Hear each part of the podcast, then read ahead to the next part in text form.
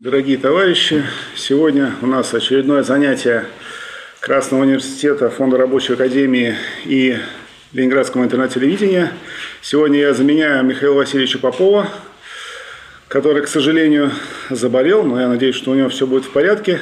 Сегодня я буду читать лекцию по философскому учению о понятии. Но прежде чем мы перейдем непосредственно к изучению учения о понятии, давайте вспомним, а, собственно говоря, зачем нам нужно изучение диалектики и чего это мы ее тут в э, Красном университете изучаем. Как вы помните, диалектика или э, диалектический материализм – это один из моментов марксизма. И для того, чтобы освоить диалектический материализм, нам необходимо изучать э, диалектику в ее наиболее полном изложении, как говорил Энгельс. Единственная э, наука логики Гегеля есть единственный компендий диалектики, и поэтому, собственно говоря, мы эту книжку и читаем, с одной стороны. С другой стороны, э, вот в предисловии к изданию науки логики, которое здесь лежит на столе, эм, была помещена работа Владимира Ильича Ленина о значении воинствующего материализма, в которой он достаточно подробно останавливается на вопросе о том, а зачем диалектику изучать, и пишет, что э, если без изучения диалектики, без применения ее в жизни, наш материализм станет не сражающимся, а сражаемым. И вообще всех редакторов а, журнала «По знамени марксизма» он призывал к тому, чтобы стать своеобразным кружком гегелевской диалектики и изучать а, гегелевскую диалектику с материалистической точки зрения. И вот тут возникает вопрос, а что такое изучать диалектику с материалистической точки зрения? И на него этот вопрос, в общем-то, мы уже давали – ответ некоторое время назад, но его неплохо было бы повторить.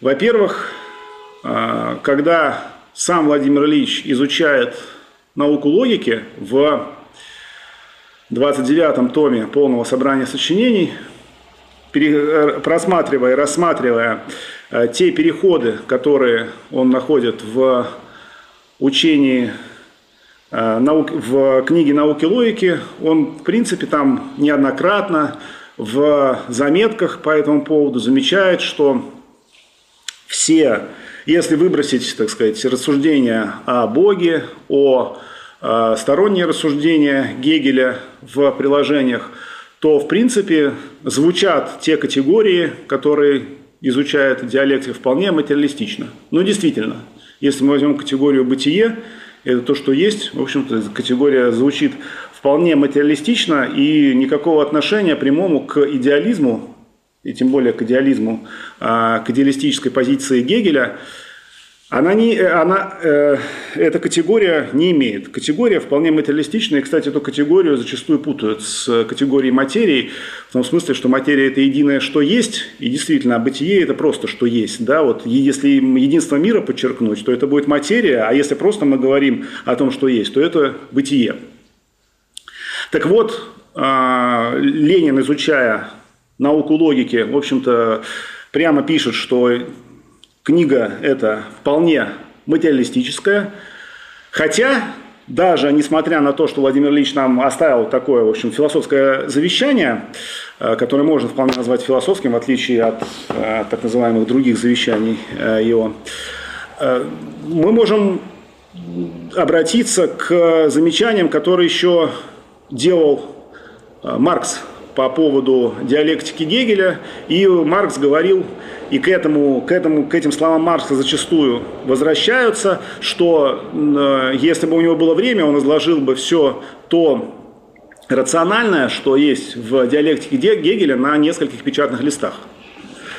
Но как-то так сложилось, что до этого у Маркса не то чтобы руки не дошли, а, в общем-то, Маркс понимал важность и э, необходимость изучения диалектики, но как-то так получилось, что изложить то, что изложено у Гегеля, э, да, еще раз, то рационально, что изложено у Гегеля, и то, как по словам, то, что по, по словам Маркса э, он значительным, э, в значительной мере мистифицировал, Маркс на тех самых нескольких печатных листах так и не изложил. Потому что видится, что, в общем, а, если говорить о э, переходах между категориями, то э, более коротко, чем в, э, в науке логики, эти переходы не изложить. И основываясь на этом утверждении Маркса, многие товарищи, которые называют себя левыми, говорят, что ну, там какой Гегель, зачем его изучать, это не материалистическая диалектика, да, материалистическая диалектика, мол, у Маркса только есть. А как ее извлечь, эту материалистическую диалектику из э, трудов Маркса? Ну, э, этого они уже почему-то не поясняют. А на самом деле труды Маркса – это применение, материалистическое применение, э, материалистическое применение гегелевской диалектики к исследованию такого формы движения материи, как общество. Так вот, а, мы убеждаемся, и исходя из а, слов Владимира Ильича, исходя из того, что Маркс-то не более короткую науку логики нам не оставил, убеждаемся, что изучение науки логики непосредственно связано с материалистическим пониманием мира. И, может быть, э, вопрос в том, к чему э, на самом деле это, эти категории науки логики будут применены. И это все правильно относится к, если мы говорим о учении о бытии, там, в общем-то, идет речь о движении категории бытия, учение о сущности, также никаких вопросов по а, материалистическому э, толкованию э, этих учений э, из первого тома не возникает. А когда мы переходим к тому второму а, науки логики, учение о понятии и говорим о третьей книге, третьей книге, третья так, это том, 3, э, э, том 2, третья книга, да, учение о понятии. А здесь получается следующая ситуация, что если мы просто посмотрим непосредственно на оглавление, то а, начинает Гегель рассма- рассмотрение понятия с субъективности, а потом рассматривает объективность. И вот здесь происходит, по всей видимости, некое изменение, по крайней мере, порядка тех категорий, которые э, должны естественным образом следовать из повествования. Ведь на чем закончилось э, учение о сущности? Значит, мы рассматривали бытие, рассматривали э, в, во всех его изменениях, потом бытие сняло само себя, отрицало само себя, и мы перешли к сущности – Сущность определила себя э, так, что стала основанием, да? потом она вступила из этого в существование, то есть происходит выход сущности э, обратно к бытию, и в конечном итоге сущность реализовала себя в виде э, субстанции, которая уже есть, по сути, бытие, а, и один шаг от субстанции к понятию есть а, признание того факта, что субстанция это уже есть бытие, через которое просвечивает сущность. Таким вот образом, у, по, по крайней мере в предисловии, а, Гегель объясняет, каким образом вообще мы к понятию приходим. А потом он почему-то начинает рассматривать э, субъективность. То есть он рассматривает сначала моменты самого понятия и переходит к суждениям. Сейчас мы поговорим о том, что такое суждение, что такое умозаключение и как они устроены в принципе. Но в целом надо сказать, что когда мы говорим о суждении, а эти суждения относятся к субъективности. То есть а, э, есть некий субъект, который эти суждения должен выносить, да, должен излагать. А этот субъект, как мы сейчас увидим, он а, описывается в, во втором отделе, в разделе «Объективность». Поэтому видится, что здесь Материалистическое как раз толкование гегелевской диалектики в том числе и заключается в том, что после а, учения о сущности, после рассмотрения субстанции и э, э, доведения дела до самого понятия, необходимо дальше рассматривать объективность. Потому что вот когда мы говорим э, о моментах объективности, да, то есть мы рассматриваем ведь уже тоже понятие. Моменты объективности, как следует из изложения науки логики, сначала появляются в своем самостоятельном безразличии друг к другу. То есть э, они существуют э, как объекты, ну, скажем так, вне друг друга э, и обладают лишь внешним единством. Что такое? И мы приходим здесь к вопросу о механизме. Да? Что такое механизм? Это внешнее соединение некоторых частей некоторых объектов, которые, еще раз, э, они самостоятельны друг другу и обладают э, лишь единством вне друг друга, то есть как э, со стороны третьего наблюдателя. И такое внешнее соединение частей, как я уже сказал, называется механизмом, и вот нужно рассматривать механизм. Ну, давайте остановимся на некоторое время на механизме, ведь что мы видим в механизме? А, в механизме нет никакого, никакой воли, никакой цели, никакого целеполагания. Это просто внешнее соединение частей. И можно привести много примеров механизмов, да, которые, которые мы пользуемся и в жизни. Вот, например, механическое движение – можно говорить, что вот, э, если мы рассматриваем автомобили, да, которые, на которых мы зачастую ездим, это там, что кто чинит автомобиль-то? Механик, да, чинит автомобиль. На самом деле автомобиль это и есть вот механизм некий. Это некое соединение внешнее, соединение внешних частей, а, равнодушных, безразличных друг к другу. Ну и что? Сам автомобиль может поехать? Ну, может, если туда там добавить этот искусственный интеллект современный, да, да и то как-то пока он едет плоховато. Для того, чтобы автомобиль поехал, и для того, чтобы э, он реализовывал себя как э, в своем понятии, в понятии автомобиля, там необходим как бы некоторая прослойка между, так сказать, рулем и сиденьем в виде человека, который всем этим механизмом управляет. То есть, когда механизмом происходит управление, тогда этот механизм а, происходит, а, приходит в движение и соответствует, вообще говоря, своей сущности. Но механическое движение как таковое, оно не только а, не обязательно должно быть управляемо, оно может быть механическим движением как таковым. Да? Вот при, в, в автомобиле я привел пример такого, когда механический э, механизм не может двигаться самостоятельно, а, скажем, если мы обратим свое внимание на движение планет, на механическое движение планет, то в принципе, и небесных тел вообще, то в принципе на многие вопросы, если представлять себе, что вот тела а, планеты и э, э, звезды в ну, со звездами уже сложнее. На самом деле, если ограничиться а, планетами Солнечной системы, то, в принципе, если подразумевать механическое движение, такое как бы независимое внешнее соединение этих объектов, то э, рассмотрение механического движения и так называемая небесная механика, э, она, в принципе, отвечает на многие вопросы,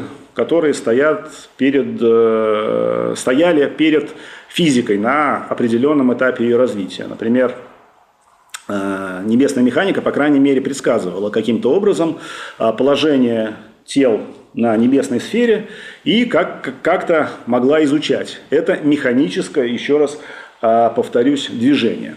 Ну и вот рассматривая моменты, значит, еще раз, мы рассматриваем моменты объективности, рассматриваем механизм.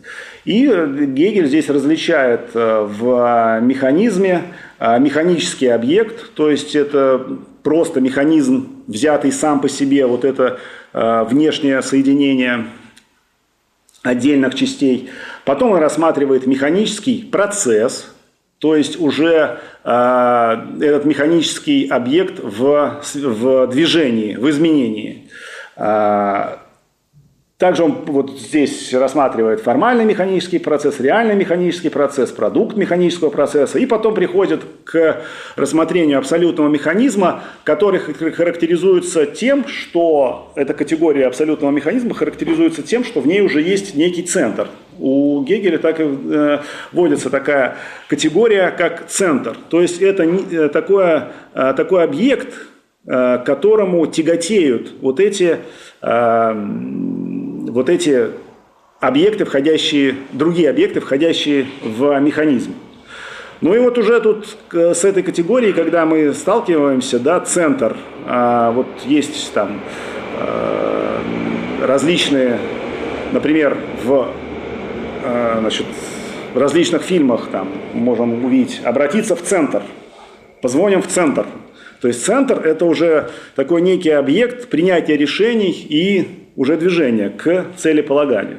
И этот центр а, по Гегелю, значит, он а, приводит к тому, что то внешнее единство объектов в а, механизме, которое являлось до этого их имманентным законом, то есть э, только внешнее единство было в механизме, оно определяет эти объекты Э, снимая их самостоятельность. То есть вот это вот тяготение к центру, э, тяготение к чему-то единому снимает самостоятельность в механизме, и мы получаем что? Мы получаем переход к химизму. Химизм – это такой, это такая субстанция уже, или такое, такая объективность, в которой есть внутренняя связь между элементами или моментами а, этой объективности.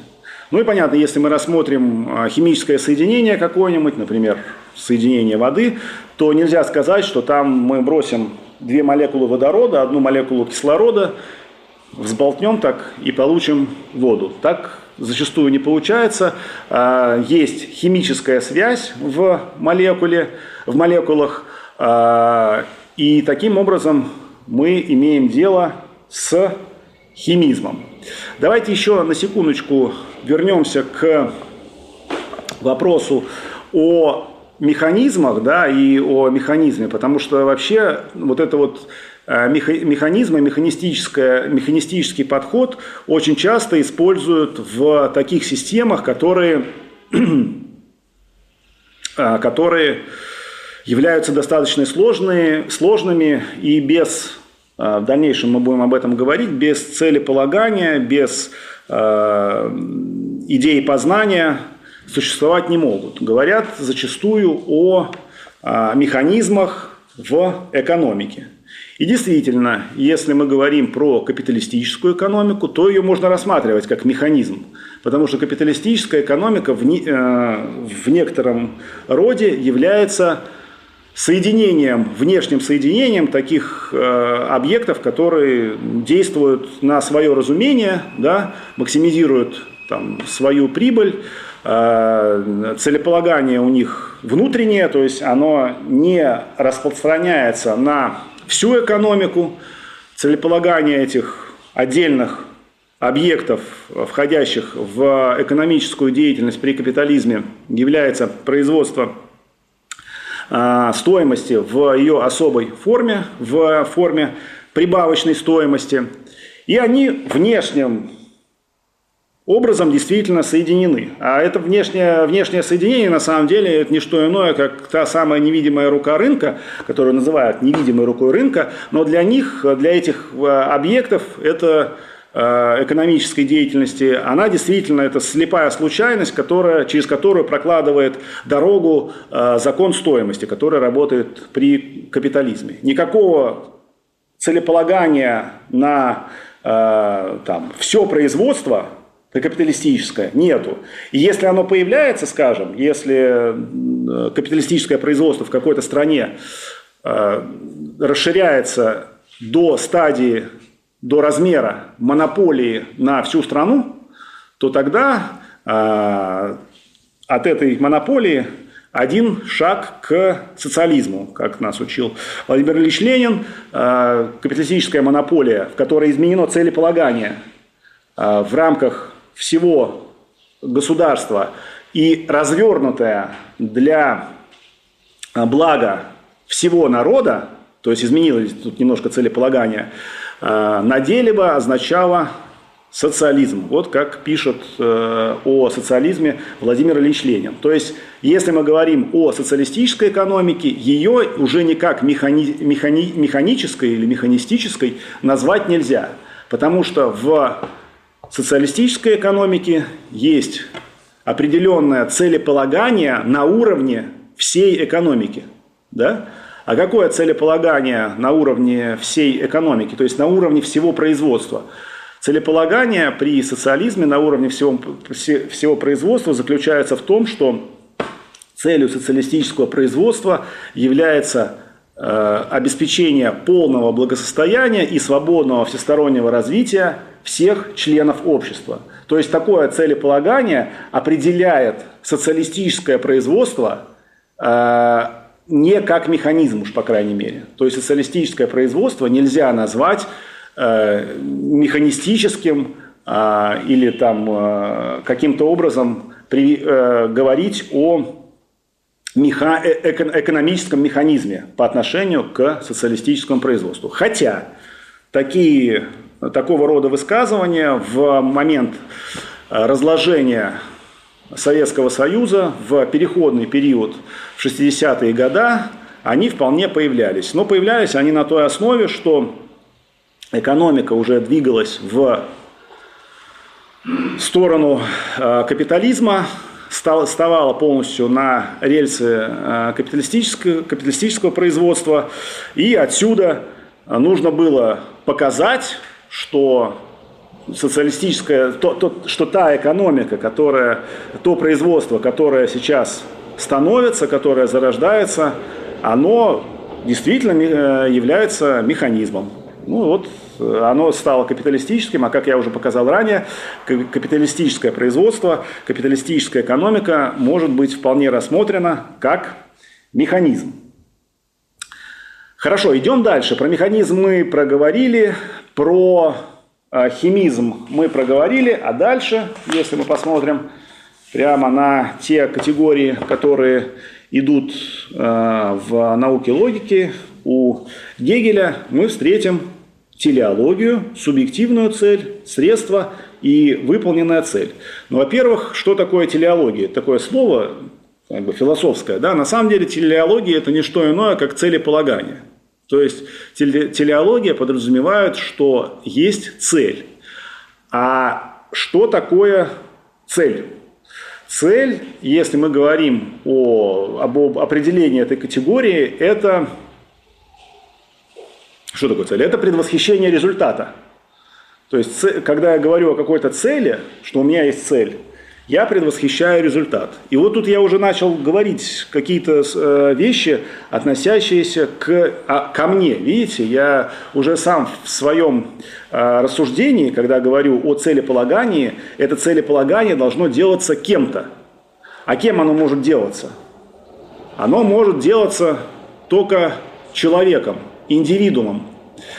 А, вот здесь очень интересное высказывание, в эту, э, относящееся к этой теме.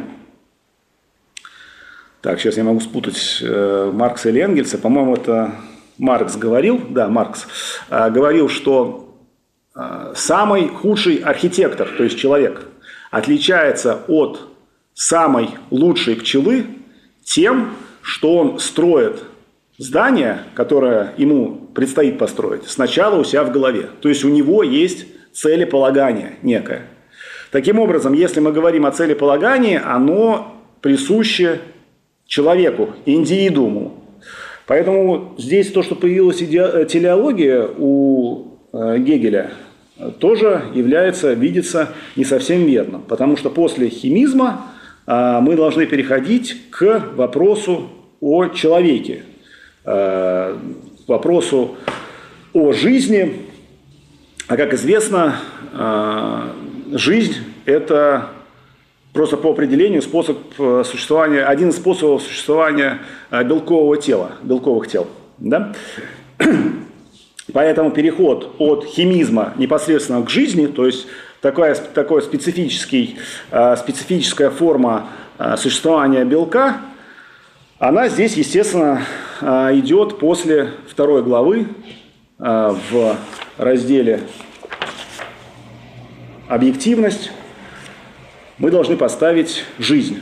И тогда, когда изучаем мы жизнь, вполне дальше нужно а, говорить о живом индивидууме, о процессе а, жизни и о роде. Но здесь надо заметить, что вот если мы а, говорим о самом Гегеле, то на самом деле здесь он выходит в область, которая относится к непосредственно к, уже к обществу. А как только мы видим, что как только э, Гегель обращается к таким сложным категориям, как э, общество и его изучение, у него вся картинка, которая до этого, в общем, хорошо раскладывалась, она сыпется. Потому что на самом деле, вот если мы говорим об э, живом индивидууме, да, то на самом деле общество это и есть э, ну, производящие индивидуумы, можно сказать. Да? То есть а, здесь два момента. Если мы хотим от процесса, а, от жизни непосредственно перейти, скажем, к процессу производства, то есть то, что определяет эту жизнь, нам нужно говорить, э, что производство – это процесс присвоения а, предметов природы в рамках определенной формы собственности посредством нее. То есть здесь уже на самом деле, даже когда мы говорим о живом индивидууме, а, мы не а, обязательно говорим о обществе. И живой индивидуум, он производит и воспроизводит себя только в обществе. Если вот мы, скажем, э, интересный вопрос, если рассмотреть Робинзона Круза, да, который, как бы, вот можно говорить, отдельный такой индивидуум совсем, а, то вот когда он там эту копает свою грядку и сажает туда какие-то а, какие-то семена и выращивает даже эти семена, собирает там какие-то э, эти средства, э, средства труда, то на самом деле производством при этом Робинзон Крузо, понятное дело, ни, каким не занимается. Потому что, еще раз, производство – это процесс присвоения природов, природы, предметов природы в рамках определенной формы общества и посредством нее. То есть должно быть общество, должно быть э, определенная форма этого общества, и должно быть э, определенное в рамках этого общества присвоение предметов природы. Так вот, когда отдельный индивидуум, э, или здесь, когда мы говорим об отдельном индивиде, это, индивидууме, это отдельный индивид – а когда он начинает что-то производить вне общества, он производством не является, хотя, безусловно, он а, занимается трудом. Когда пятница добавился Начал производство? Да нет, нету еще там никакого общества. Ну что-то там пятница, нету никакого общества. Общество все-таки это э, должен, должна быть форма общества. А форма общества мы знаем какие. Вот если бы там племя уже появилось целое, да, то это было бы, производили бы они по первобытно-общинному. Или там, ну, в, э, условиях там, рабовладения. Вот это была бы уже форма общества. Тогда бы это было, можно было бы говорить о производстве. Так, ну и что? Э, давайте а, давайте а, двигаться дальше. А, двигаемся дальше. В каком смысле? Ну, нам надо понять, а куда вот эти вот категории, которые, которые мы тут обсуждали, субъективность, куда должны попасть. Итак, мы сказали, что от рассмотрения учения о сущности мы переходим в, сразу же в, э, в отдел изучения объективности, в котором рассматриваем механизм и все, что к нему относится, потом рассматриваем химизм и все, что к нему относится, и потом рассматриваем жизнь и все, что к нему относится. И вроде как потом бы хорошо перейти к, теле, к телеологии, э, то есть к целеполаганию и так далее. Но здесь в каком виде э, целеполагание должно быть выражено? Э, даже если я хочу пред, э, предварить результат, то есть поставить себе цель, я эту цель каким-то образом должен выразить. Выразить я не, ее не могу ничем иным способом, как выразить в понятиях. Тогда, ну это мы потом уже узнаем, конечно, а, тогда это а, и цель, и это выражение будет истинным.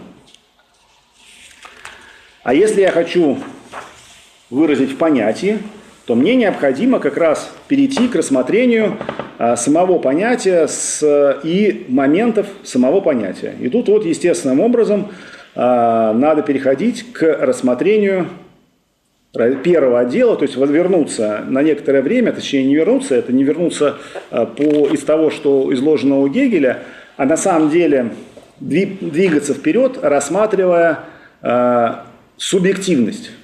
Да? Итак, еще раз, мы рассматриваем объективность, механизм, химизм, жизнь, и потом переходим к субъективности, то есть переходим к понятию.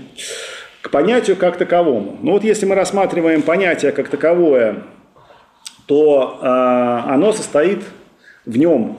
Э, есть три момента, и все три момента э, обладают таким свойством, как пишет Гегель, они образуют целокупность этого понятия.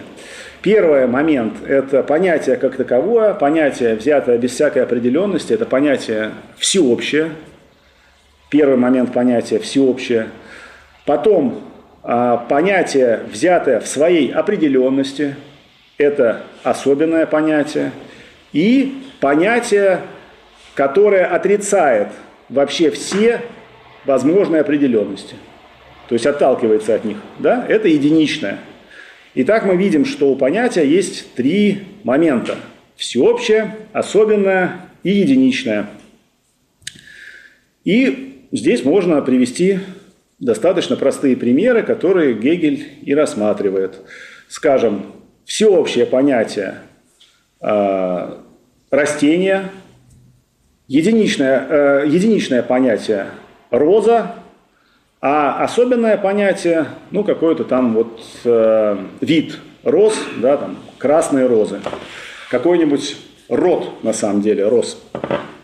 Вот таким образом э, можно говорить о моментах понятия. Ну или пример, пример, пример который с яблоками обычно приводит, приводится. Есть яблоко вообще, по понятию яблоко, да, есть особенное яблоко, Антоновка, например, да, то есть особый вид яблока. И есть единичное, данное конкретное яблоко, которое э, отрицает, на самом деле отталкивается от того, что, когда я говорю о конкретном яблоке, имею в виду, что это не, не то яблоко, не это, не это, не это, то есть оно отталкивается от всех остальных э, яблок. Но и с другой стороны, так как мы сказали, что всеобщее, особенное и единичное образуют ту самую целокупность, то э, на самом деле нет, э, что бы мы ни взяли, какой бы момент понятия не взяли, это Э, мы имеем в виду и другой момент понятия. То есть, если мы взяли конкретное яблоко, единичное, то на самом деле единичное, мы сразу же говорим, что это яблоко. Да? Это яблоко, прямо в утверждении, яблоко. Поэтому мы сразу же указываем, что нет никакого, никакого э, единичного, которое бы не было всеобщим. И наоборот, всеобщее существует только как единичное. Нет яблок вообще, как, как бы такого сферического яблока в вакууме. Да? Когда мы говорим, имеем в виду понятие яблока, мы имеем в виду, что вот те все э, яблоки, которые являются единичным.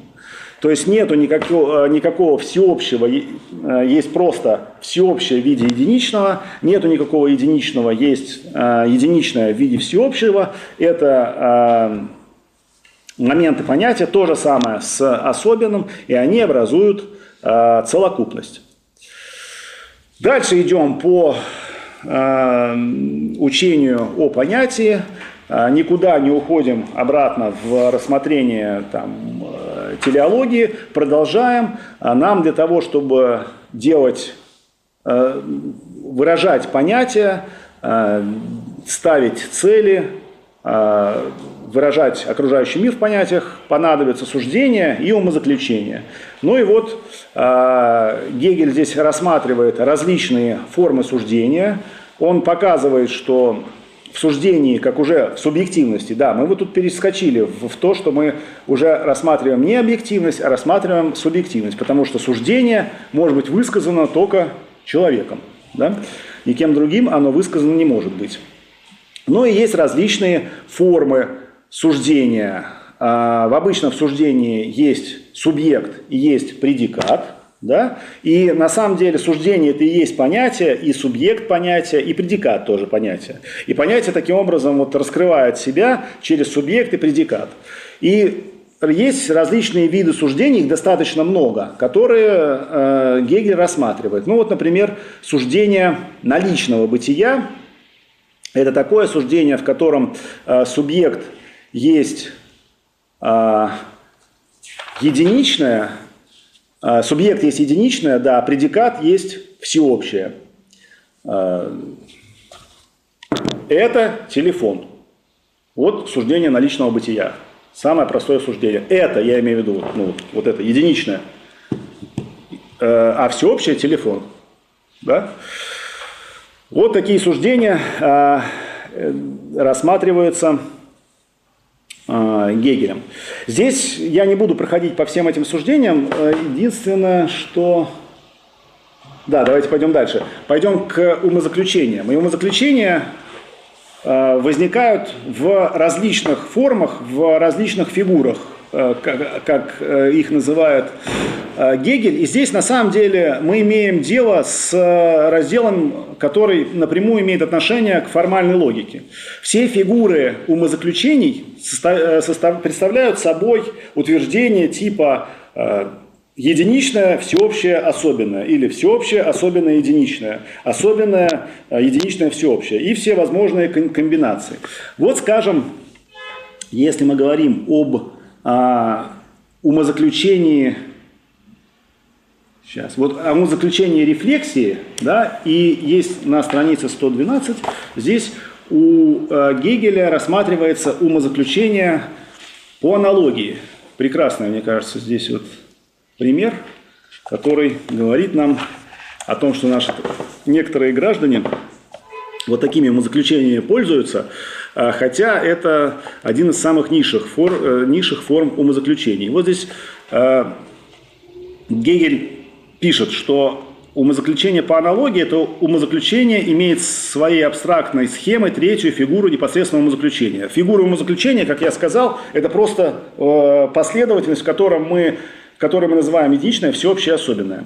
И это э, умозаключение по аналогии имеет форму един, э, единичное, всеобщее, особенное. Единичное, всеобщее, особенное. И вот он пишет э, следующий пример э, умозаключения по аналогии. Земля имеет обитателей, Луна есть некоторая Земля. Следовательно, Луна имеет обитателей. Прекрасное рассуждение, и это умозаключение по аналогии верное – в смысле умозаключения по аналогии это заключение верное. А что здесь написано? Земля имеет, нект... Э, э, имеет обитателей. Луна есть некоторая Земля. Но вы согласны, что Луна некоторым образом похожа на Землю? Ну, она там круглая такая же, там состоит из тех же элементов. В общем-то, вращается тоже каким-то образом. И, и в этом смысле Луна есть, ну, некоторая Земля. Можно говорить, что она некоторым образом похожа на Землю? Ну, можно говорить. И вот из такого, из э, такого умозаключения по аналогии следует, что, следовательно, Луна имеет обитателей. Но вот таким же образом, по аналогии, рассуждают э, некоторые наши, так сказать, товарищами их сложно назвать теперь уже, но граждане, которые вот рассуждают о сегодняшней политической ситуации, э, говоря нам о том, они рассуждают по аналогии, говоря нам о том, что, ну как, вот современная Россия, то, что происходит и в современной России, и в мире, похоже ведь немножко на, 2000, на 1914 год, похоже на там, то, что происходило во время э, Первой мировой войны. Ну, есть же какая-то некоторая схожесть есть некоторая схожесть. Поэтому они по заключению, по аналогичному, по умозаключению по аналогии как раз выводят то, что э, надо делать то же самое, что делал э, Владимир Ильич во время Первой мировой войны. То есть э, во время Первой мировой войны сталкиваются империалистические хищники, товарищи, которые делают умозаключения по аналогии, не утруждают себя доказательством того, что сейчас тоже столкнулись империалистические хищники, они делают умозаключения по аналогии, говоря о том, что все то же самое нужно действовать коммунистам или тех, кому они, кому они называют коммунистами, тем же самым образом. А, а в действительности, если мы говорим о выражении в понятии и о а, познании окружающего мира, выражению в понятии, то нам нужно не делать вот такие вот умозаключения по аналогии, а выражать в понятиях. А чтобы, чтобы выразить то, что происходит в понятиях, нужно рассмотреть, во-первых, э, что происходит, какая у нас сейчас общественно-экономическая формация, и заметить, что у нас есть империалистическая часть мира, есть социалистический лагерь, представленный э, по большей ну, по, по количеству э, самым большим э, представителем этого социалистического лагеря является Китай, э, Китайская Народная Республика, в которой еще не построен социализм, но которая является социалистической страной. Есть страна, в которой социализм построен, это Корейская Народно-Демократическая Республика. То есть на самом деле мир уже не представляет собой просто такой один империалистический лагерь, но даже в том самом империалистическом лагере по понятию, по понятию империализма, который выводил Владимир Ильич Ленин, надо различать страны-хищники и страны, те, которые эти, которые эти, которых эти хищники грабят.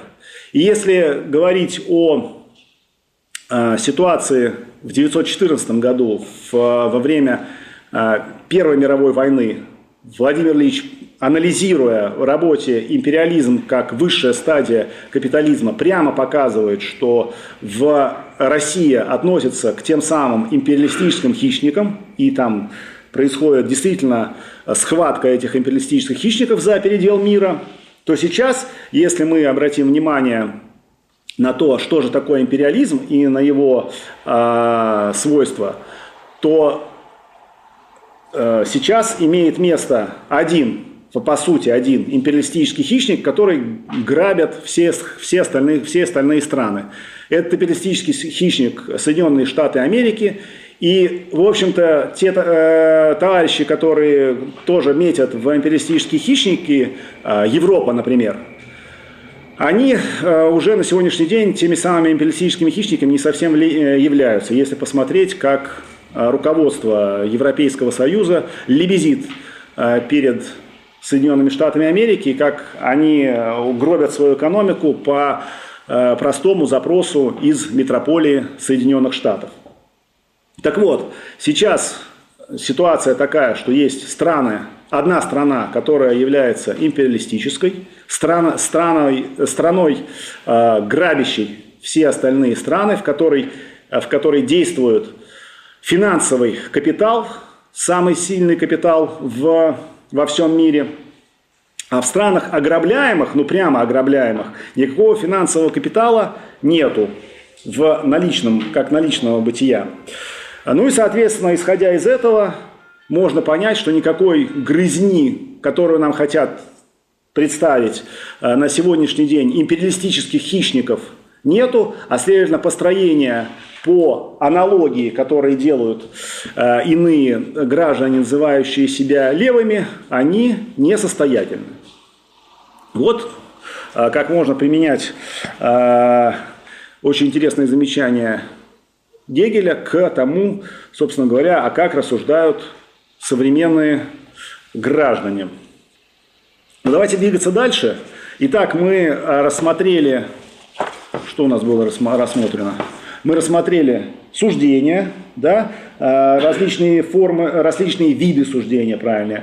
Потом а, умозаключения, умозаключения в различных фигурах и в Э, различных тоже формах умозаключения наличного бытия, умозаключения рефлексии, умозаключения необходимости и так далее. И дальше мы возвращаемся что, э, к тому, чтобы эти э, умозаключения нужно бы применить к чему? Как раз к телеологии, то есть э, применить к целеполаганию. Э, нужно определить цель как предвосхищенный результат и дальше следует рассмотреть идею, позна... э, э, ну, идею как таковую и именно а именно идею познания. Идея как таковая – это мысль, означающая, отвечающая на вопрос, что делать. Поэтому э, в идею целеполагания, в общем, тоже э, вложено. И идея познания заключается в том, что нужно познать мир непосредственно, да? А что такое познать мир? Что значит познать мир? Это значит выразить мир и а, э, этот самый и то, что происходит в этом мире, в понятиях. Познать, можно сказать, и понять, это синонимы. Э, идея познания – это эквивалентная идее поня- э, понимания мира, то есть выражение мира в понятиях. А это и есть идея истины. И тут у Гегеля как раз идут аналитическое познание, то есть это познание самой такой примитивной формы, когда мы э, всю сложность того предмета, который мы познаем, ну, сам предмет делим просто на куски непосредственно – то есть делаем анализ. Анализ – это разделение фактически. Делаем анализ и эти э, куски изучаем или выражаем понятия о них по отдельности. Это аналитическое познание.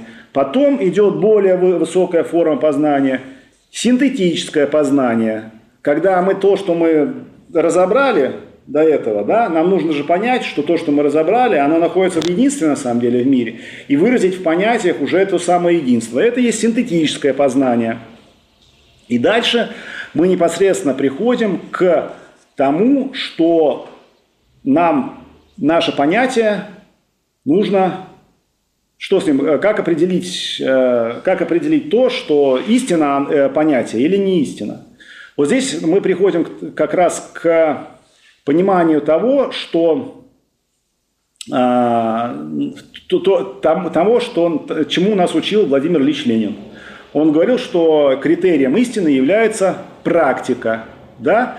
То есть, если это применять к идее истины, к, к идее познания мира, надо то, как мы познали мир, то в соответствии с этим познанием его преобразовывать. Если это преобразование удачное. Если это преобразование получилось, то это значит, что то понятие, как, в котором мы, то, те понятия, которые мы выразили э, о нашем мире, они истины. Ну а если не получилось, то значит понятия были не истины. И поэтому дальше мы переходим к идее преобразования мира или, как говорит э, Гегель, к идее добра, э, которая просто заключается в том, что те понятия, которые мы выразили, их нужно проверить в практике. Ну и в самом конце единство идеи познания мира и идеи преобразования этого мира образуют абсолютную идею. И если говорить об э, абсолютной идее, тут слово «абсолют» немножко путает. На самом деле это всего лишь единство идеи Опознание мира и идеи его преобразования. Абсолют, тут в том смысле, в котором мы абсолют использовали э, до этого, мы использовали категорию абсолютная как что-то отброш... с, отброшенным, с отброшенной всей предысторией. То есть мы как бы забыли, как мы к этому пришли. Вот абсолют – это нету ничего как бы до этого. Вот абсолют. Возьмем что-то за абсолют. А, здесь э, абсолютная идея – это категория не, э, это не прилагательное абсолютное к идее. А абсолютная идея – это категория в том смысле, что абсолютная идея – это, еще раз повторю, это единство идеи истины и идеи добра. Ну и здесь на самом деле можно привести примеры какие-нибудь абсолютные идеи.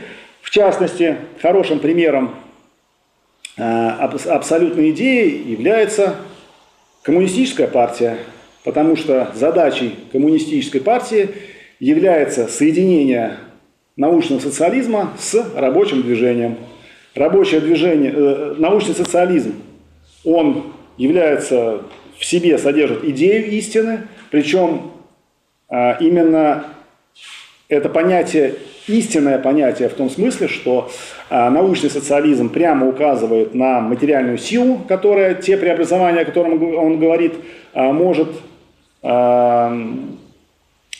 совершить, а само рабочее движение, то есть вот это движение к реализации, оно является идеей преобразования мира. И соединение этих двух идей в рабочей, в рабочей партии, в коммунистической партии образует абсолютную идею. Ну вот на этом мы, наверное, закончим разговор о э, учении о понятии.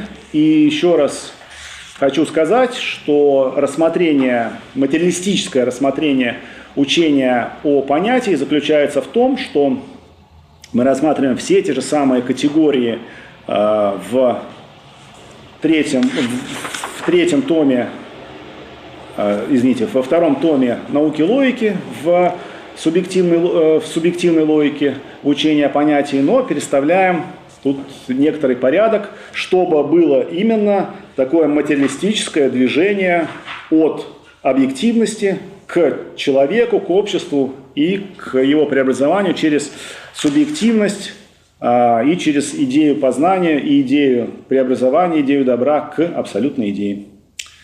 Спасибо.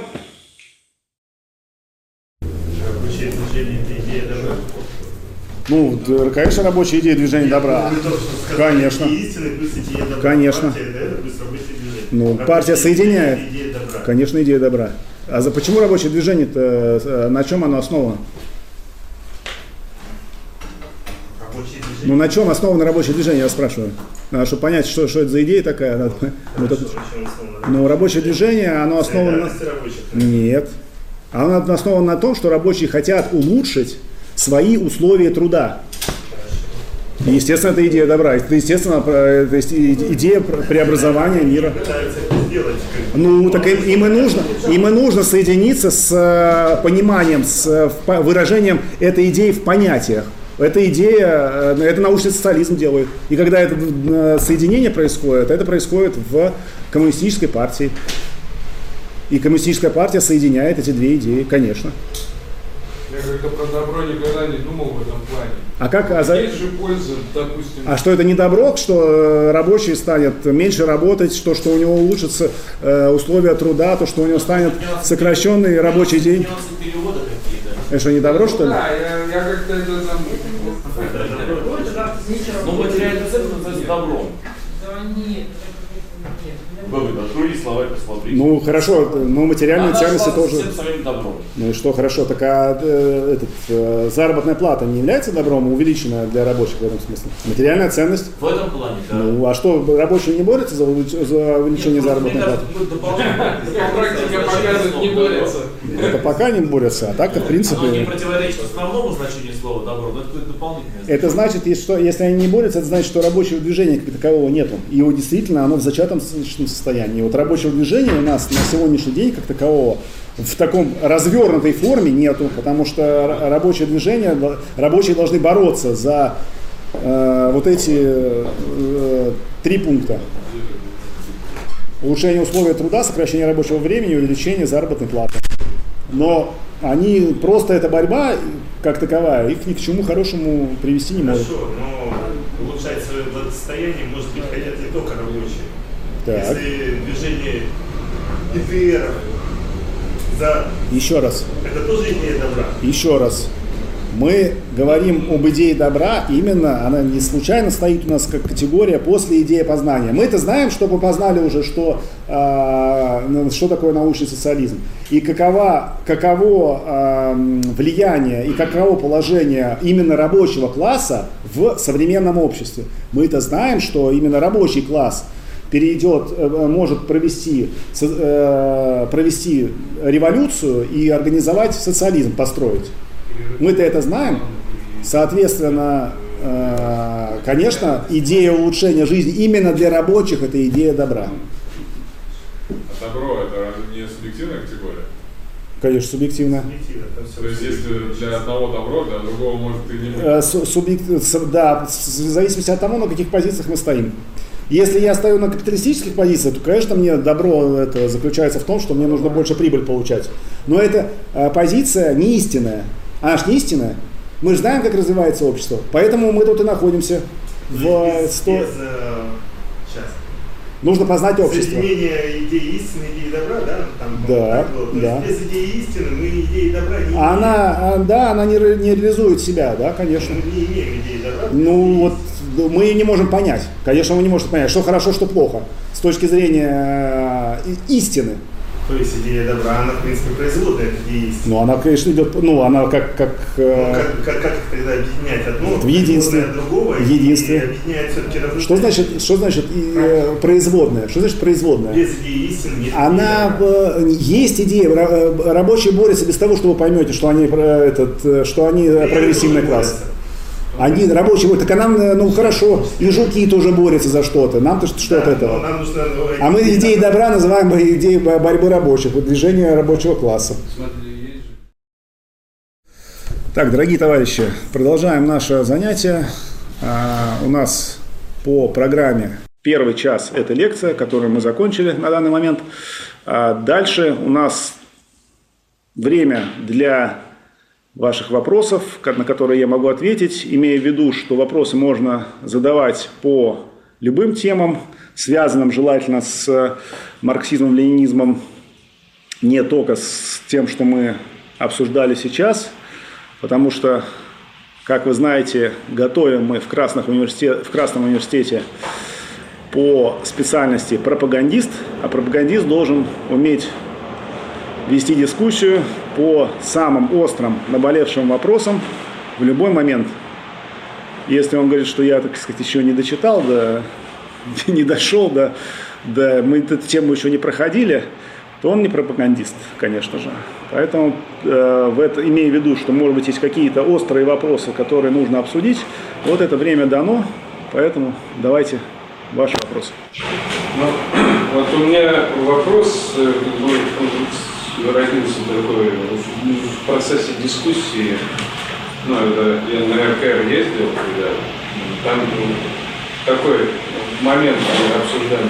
Вот если человек, допустим, каким-то образом, это, это же биологическая жизнь, а если части тела, допустим, заменять механическими какими-то этими деталями, там, протезами, ну, ну, некоторые утверждают, что он теряет человечность. Э, соответственно, ну, он может, допустим, трудиться, мыслить как человек. Почему ну, вот утверждают, что... Да, спасибо. спасибо. Ага. Хороший вопрос. И действительно, это то, о чем я в лекции не сказал. И мы сейчас к этому как раз Э, появился у нас повод к этому вернуться. Надо исходить из определения человека. Определение человека у э, Гегеля очень простое. Какое определение у Гегеля? Мыслящий разум. Мыслящий разум, да. И это действительно определение. Тут никакой сущности в этом бытии не просвечивает. А вот если мы будем рассматривать понятие человека, то в этом понятии обязано просвечивать его что? Сущность. А в чем сущность человека? В общественных отношениях. То есть в понятии человека должно как-то быть указано, что ну, его общественный, момент, его сущность. Так вот, по понятию человек – это животное общественное, трудящееся, разумное, говорящее. Четыре вещи. Теперь мы переходим к... И да, давайте перед тем, как мы перейдем непосредственно к ответу на ваш вопрос, еще поговорим. Значит, если человек не соответствует своей сущности, что это значит? И как определить, что человек не соответствует своей сущности? Он не связан с обществом. Каким, ну, то есть он не разговаривает ни с кем, сидит дома. Так что ли? Нет. Вот нет. А в чем, что такое? Вот э, надо про, про сущность тут поговорить более подробно. А, вот эта общественность, в чем она проявляется? То, что он общественный. Да, и это, именно общественное бытие есть общественное производство. То есть человек реализует свою сущность, то есть он становится общественным только если он производит в обществе. Когда он производит в обществе, он реализует свою сущность. Он становится действительным человеком. Когда он вот непосредственно в производстве участвует. А если он в производстве не участвует, то он... Ну, нет, почему человек? Ну, как бы, так сказать, не соответствующий сущности. А это если не соответствующей сущности, мы там знаем, да, в явлении то, что не соответствует сущности, точнее, то, что соответствует сущности, называется действительным, а то, что не соответствует сущности, называется недействительным. Человек недействительный в этом случае. То есть, вообще говоря, граждане капиталисты, которые не участвуют никак в организации собственного производства, а уж тем более граждане рантье, людьми действительными не являются. То есть мы можем, как бы, так чтобы нас, так сказать, не, это, не привлекли за разжигание, мы можем сказать, что они люди, но не действительные.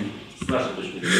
Не с, не с точки, не с нашей точки зрения. Не надо тут никакой нам субъективизм в это вводить. У нас наука, у нас истина, мы истину добываем. С точки зрения категорий понятий. С точки зрения понятия, Писатель. так, Занимается ну, конечно, он э, вли- влияет на производство таким образом.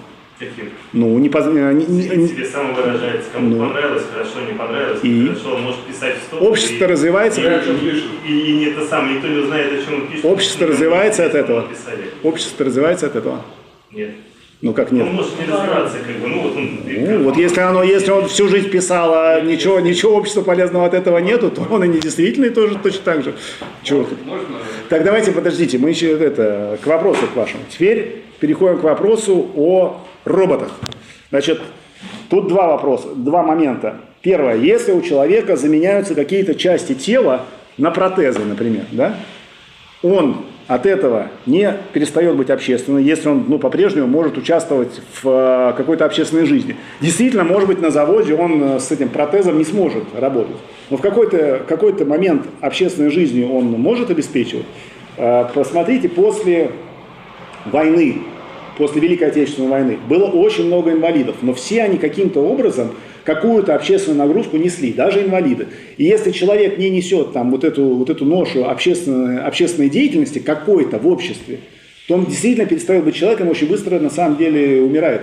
И это известно, что если инвалидов не вовлекать в общественную жизнь каким-то образом, то есть чтобы они не приносили пользу обществу, то это, ск- сколько бы их там э, не реабилитировали, не чего-то с ними делали, все, эти люди э, становятся недействительными, они просто умирают. Э, Если, ну а если человек просто у него заменен какой-то, какая-то часть тела и просто протез, но при этом он может, ну, я так понимаю, что у вас вопрос, ваш вопрос был заключался в том, что он вообще может там трудиться, на заводе что-то делать. Да хоть у него все руки и ноги заменены. И что? От этого он не, становится, не перестает быть общественным, не перестает быть трудящимся, потому что он трудится. Что такое труд? Это присвоение предметов а, природы. Все. Это не так. Это разумная деятельность по присвоению предметов природы. Деятельность разумную он делает, у него есть разум, да? у него есть целеполагание, он делает разумную деятельность, значит он трудится. А если он трудится, разумность в этом есть, значит э, в этом смысле он по понятию человека удовлетворяет. Говорить он может, говорящий. Говорящий, разумный, все, человек. Поэтому э, если у нас э, даже... А что значит не может говорить? Подождите, а что вы, вы, имеете, в виду- вы, вы имеете в виду, что он не может издавать звуки? Г- г- речь, она не в этом.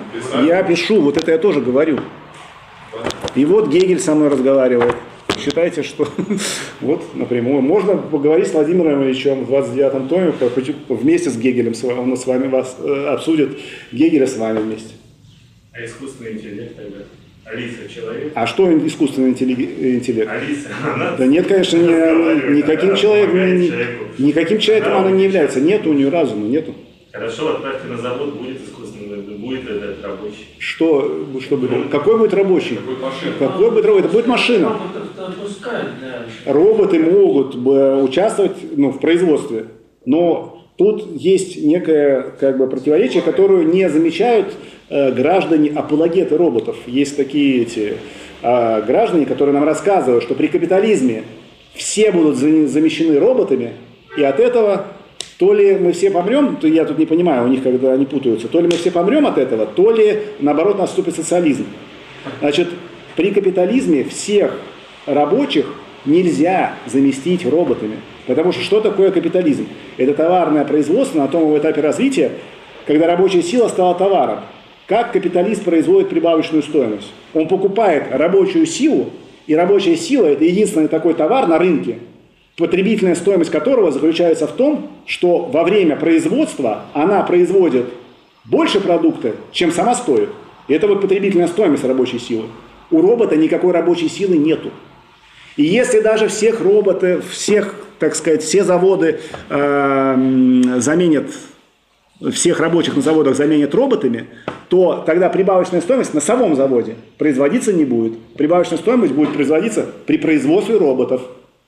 Производстве роботов будет производиться прибавочная стоимость. Это первое. Э, а второе, мы такой тенденции как бы сейчас не видим. Все это рассуждение хорошие, ну, так сказать, можно э, потеоретизировать здесь, но пока мы видим, что даже в современной России в э, эти машины заменяют на людей. Наоборот, происходит. У нас 10 таджиков копают яму вместо того, чтобы купить один экскаватор.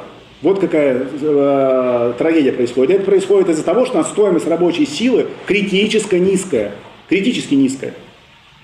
То есть, на самом деле, вся эта история с роботами, она будет происходить при капитализме. Она не, не, не, не, при, э, не примет тотального, как бы, э, тотальной, ситуация не станет тотальной. Но это она будет происходить, когда капиталисту будет невыгодно нанимать 10 рабочих, а выгоднее заместить э, машиной.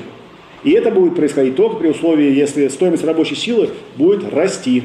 Но это, опять же, поскольку, поскольку капитализм, мы знаем, он беременен кризисами, это приведет к очередному кризису, поскольку, поскольку капитализм не знает никакого спроса, кроме потребительного спроса, если у вас рабочие не получают деньги, не получают зарплаты, а там вы их заменяете машинами, то у вас увеличивается армия труда резервная, во-первых, а во-вторых, объем денежных средств, которые могут потратить граждане на продукты труда, э, продукты потребления, он уменьшается. Тот капиталист, который присвоил себе там э, прибавочную стоимость, он не может пойти и купить 10 курочек. Ему нужна одна яхта и одна курочка. А рабочие э, потребляют, когда они потребляют, э, они не могут, э, значит, потребление уменьшается, соответственно, очередной кризис капитализма получается. В обществе это вот. понятно, но если я к тому, что к продолжению ответа на ваш вопрос. Так, можете... за меня не надо продолжать э, отвечать на вопрос. Вы сами ответите на вопрос. Да, висит ваш до абсурда. Заменили руку протезом, хорошо, он все равно еще человек. Заменили, мозги заменили, половинку. И как, как каким образом вы, где, что, как вы мозги, как, как вы мозг замените, что, что вы... Можно я скажу? Скажите. Ну, не весь частично. Никакого искусственного интеллекта нет, просто по, по той простой причине, что никто не знает, что такое интеллект вообще. Поэтому как можно искусственный интеллект создать, если ты не знаешь, что такое интеллект? Это просто программа, все. Ну, просто другой вид. Если ты не знаешь, что такое интеллект, ты не знаешь, что его нет. Скажите. Если я не могу его определить, опять же, это не значит, что... То есть, дорогие товарищи, тут э, ситуация простая. Если вы встречались с современными искусственными интеллектами, то это, ну, на самом деле, очень упрощенно. Это так называемые нейронные сети. Это все-таки некий алгоритм работы который работает таким хитрым способом, там используются определенные математические, э, математические утверждения, что там любую функцию можно аппроксимировать набором вот весов и связи между ними. И как будто бы считается, что вот э, можно и так, э, ну, любую задачу этим решать. Но не решает современные вот эти алгоритмы, которые называются действительно искусственным интеллектом, они интеллектом не являются в этом смысле, которые называются искусственным интеллектом, они решают все задачи. Они часть задач решают лучше, чем э, человек, но задачи в основном переборные, а задачи механические, они, он решает, они решают лучше, чем человек. Я добавлю, можно сюда? Давайте. Что человеческий интеллект отличается как раз способностью не только к анализу, а еще и к синтезу. То есть к развитию какому-то. Ну, к синтезу, да. К извлечению да. нового знания из э, как нас, как нас научил Михаил Васильевич на прошлом э, этом, э, кружке гегельской диалектики, человек способен к спекулятивному мышлению. Да. Я, кстати, хотел сказать, забыл слово. Значит, у Гегеля это, это вот возникает этот, э, этот термин, и меня как-то спрашивали, а я к своему студу не знал, что такое. Я пошел к Михаилу Васильевичу, спросил его, и заставил, ну, не заставил, спросил его еще и на этом, на кружке, чтобы он рассказал нам, э, что такое спекулятивное мышление. Спекулятивное мышление – это просто такое мышление, которое прибавляет к себе знания. То есть я какие-то делаю выводы и прибавляю знания. В этом смысле спекулятивность здесь в хорошем, ну, как бы в правильном смысле используется, не в том, котором а, используется, вот как мы привыкли, спекулянты – это что-то плохое. А спекулятивное мышление – это просто мышление, которое увеличивает свои знания. На основе э, каких-то базовых знаний все увеличивает, увеличивает, увеличивает. Спекулятивное мышление. То есть, как бы, когда я наперед что-то предполагаю, потом проверяю, оно оказывается верно. Да. Вот. А нейронные сети и другие формы. Но они решают только те задачи, они которые... делают только то, чему в случае Да, которые они не способны развивать повышенно. Так, давайте еще вопрос у вас. Ну, у меня тут, наверное, даже не вопрос, а как бы больше размышления. Я вот э, вокруг понятия энтропия, допустим, у меня мысли крутились. Вот если у нас... Глубоко. А? Глубоко копнули. Да, ну, я хотел бы просто ну, как-то ну, выразить это. Но вот у нас энтропия по, по физическим понятиям это э, бесполезно растраченная энергия. Нет, не знаю такого определения Нет, это энтропии. я вот э, в это. Ну, а для меня это как бы, э, я как понимаю, это э, необратимые изменения. В, ну, вот у нас, допустим, жизнь развивается, да, и, соответственно, вот если взять само физическое движение, прямолинейное и равномерное, это у нас получается, что сила или уравновешена, или на объект не, не, не, не сила не применяется. Соответственно, у нас... Я не понимаю, как вы понятие энтропии применяете к механической системе. Вот вы, то, что вы рассказываете, это механическое движение. К механическому движению понятие энтропии не применяется. Энтропия, в общем, это мера неупорядоченности системы. То есть, чем больше энтропия, тем менее упорядоченная система. Это такое вульгарное на самом деле определение, но энтропия имеет и математическое определение. А, Если мы имеем некий ансамбль вероятностных исходов, и у каждого этой вероятности задано, ну, на, на этом всем ансамбле задано распределение вероятности или заданы вероятности каждого из событий, то энтропия – это такая функция, которая определяется минус сумма по всем возможным исходам, вероятность каждого исхода умножить на логарифм двоичной этой вероятности. Это называется двоичной энтропией. И это мера э, как бы, э, ну, тоже неупорядоченности вот этого вероятностного ансамбля. Не, ну это, Это, это, эта мера часто используется вот в вашем телефоне. Вот Если не, не ваш телефон без вот этого, вот того определения энтропии, которое сказал, никогда бы не работал. Потому что все сжатие информации основано на понятии энтропии. Ну, нет, это Но к механическому движению это не применяется. Я вот не знаю, чтобы это Ну, применялось нет, к механическому я- движению. Нет, я, нет, Вы я еще не... специалист по энтропии? Ну, просто, просто я, Я думаю, что я больше специалист по троп- энтропии очень здесь. короткое определение, но а, просто из- в сторону. Я просто слышал такую формулу единицы, это э, информа, э, энтропия э, равняется единице, разделительное количество информации. Нет, это Очень не так. Нет. Нет, это если брать... Есть понятие собственная информация, это как раз логарифм двоичный, ну или не двоичный, какой-то логарифм от э, вероятности. Это понятие информация, сообщение. Я В общем, больше, это я-то что-то- больше исходил из, э, наверное, термодинамики. Так а какое механическое движение в термодинамике? Какое тело, дв- тело, вы Ну, начали говорить, что тело движется там с каким-то ускорением. В термодинамике это же Нет, у у нас... у нас, Вероятностный процесс. э, Вот из-за неупорядоченности как раз э, энергии, она тратится бессмысленно. не, не- не понимаю, что значит, что, что значит неупорядоченность энергии. Ну, вот, э, допустим, э, движутся молекулы хаотично, да? Ну. Если бы мы энтропию в- убрали из этой системы... Они все молекулы были Они в бы конкретных, вот остановились. энтропия ноль, это значит, что мы знаем, вот все молекулы в строго определенных местах зафиксированы, все Да. понятно, неопределенность равна И нулю. В этом смысле движение, ну, не, ну, движения не существует. Почему? Ну, например, молекула движется, если я знаю, что она движется, вот сейчас она в этой точке, потом в этой, потом в этой, потом в этой, то энтропия все равно ноль. Ну вот, я про...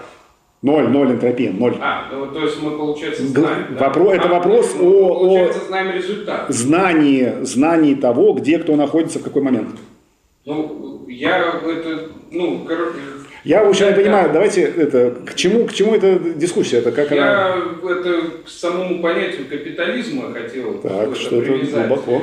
Давайте. Да, глубоко, давайте попробуем, Да, что в виду. Получается, что вот эта неу- неупорядоченность, если капитализм это ну, механизм, и мы, допустим, Нет, я не говорю, что капитализм это механизм. Такого утверждения, это утверждение неверно. Капиталистическая экономика Да. может, может рассматриваться как механизм. Еще раз, может рассматриваться как механизм, но это тоже э, было бы приближением все-таки. Поскольку, поскольку мы знаем, что существуют эти вот наши товарищи капиталисты, все-таки пишут какие-то планы. То есть у них, даже у них вот этого механистического соединения частей, они пытаются его преодолеть. Э, Пишут какой-то план на весь там, ну не, не план, а как этот, э, а, не, даже не программу, они называют это, как это roadmap, а, пу- этот, как? Дорожная карта? Дорожная карта, во, дорожная карта. Ну, хоть что-то они пытаются как-то хоть сказать про план, а это уже не механизм, все. да, ну а вот в итоге-то все равно, ну, это, я вот, когда наблюдаю вот за этими всеми движениями, э, ну, капиталистов, у меня Так. такое ощущение создается, что он- это все хаотично. Естественно, потому что они работают э, и как бы их действия э, находятся на так называемом рынке. Они как агенты рынка. А рынок, он э, действует при помощи случайности. То есть это закономерная случайность. Через эту случайность, через случайность, которая называется невидимой рукой рынка. Это просто, что такое невидимая рука рынка? Это просто случайность. Как монетку, как- им кажется, что монетку кидают, один стал, один раз- разорился, другой стал богатый. Потом этот разорился, этот стал богатый. Кстати, они из-за этого становятся верующими зачастую, потому что они в этом, в этом э, вот случайном, случайном бурлении не видят никакого закона. А на самом деле через эту случайность прокладывает закон стоимости, основной закон капиталистического способа производства. Ну а в итоге э, мы не можем, да, понятие энтропии к э, производству капитализма. Мы не можем. Мы, я имею в виду себя. Вы, может быть, можете. Я не знаю. Надо изучать. Изучайте. Видите, как много открывается перед нами? Можно еще раз определение химизма? Химизм, значит, Я э, что-то про- прослушал, как переходили. есть внутренние связи, то есть снимается безразличность в, в механизме внешнее соединение объектов. В химизме снимается их безразличность друг к другу. Соединение подразумевает взаимодействие. Если Да. взаимодействие, они уже не безразличны. Те же планеты, они... Вот видите, вы сделали, есть. вы сделали только что переход от механизма к химизму и показали, что никаких чистых механизмов не бывает. Поздравляю вас. Замечательно. То есть любой механизм это Ну, конечно, ну, э, э, мы какие категории изучаем? понятие. Нет. Всеобщие диалектики, всеобщие категории. Значит, они есть где? Везде. Все. Значит, в целом, да, можно сказать, что нету никакого чистого механизма. Есть химические соединения везде, и любой механизм можно представить как химизм. Но мы что абстрактно... наличие идеи. Нет, То есть, если в ми- в механизм добавить вот то, что нет, нет, нет, нет, нет, нет. предполагает или что-то, Нет. то есть э, какой-то смысл, который над этими взаимодействиями. То, что если оно соединено, взаимодействие в любом случае есть. Если есть некий смысл над этими индивидуальными взаимодействиями, общий смысл. над Нет, вы неправильно понимаете химизм. Вот я потому и переспросил. Так, еще вопросы? Может быть, там кто-то онлайн что-то нас спрашивает? Все поражены рассуждением про энтропию. Вообще тут поразительно, я Ну что, товарищи, если вопросов нет, значит, э, опубликованы э, задания на наш, нашу следующую встречу. Она произойдет в следующую среду, будет семинар. Мы будем обсуждать, в общем, те же самые вопросы, но уже с точки зрения тех, того, э, тех вопросов, которые представлены в системе дистанционного обучения. Призываю ответить хотя бы на один вопрос полно, но при этом коротко. Очень часто, но Россия 2014 года, почему она, пере- почему она, почему она капиталистический хищник, почему она А для того, чтобы понять, что Россия империалистическая страна, нужно провести ну, исследование и доказать, что первое, в России есть, наличествует финансовый капитал. Ленин для России 1914 года это все сделал в работе империализма как высшей стадии капитализма. Так вот, и не- у меня не сложилось впечатление. Ну так давайте, ну тогда надо разбирать эту работу. А дальше нужно а, показать, что вывоз капитала превалирует над вывозом товаров. Из России был вывоз капитала из России 2014 года. Да. Где-то они открывали производство. Это все вот в... э, Там В Китае же много денег. Андрей. Артур, там огромные деньги были. Ну, как-то я... Миллиарды потеряли. Это Япония забралась. Вывоза капитала в России 2014 года я не увидел. Значит, этот, э, этот вопрос вот по капиталу э, подробно стоит задать товарищу Галко. Он у нас специалист по Вот экономическим... после дискуссии с ним у меня этот вопрос остался. А что же вы ему это Ну, как бы, что-то не, не задали этот не вопрос? убедился, я ему задал. Так, все? Хорошо. Спасибо.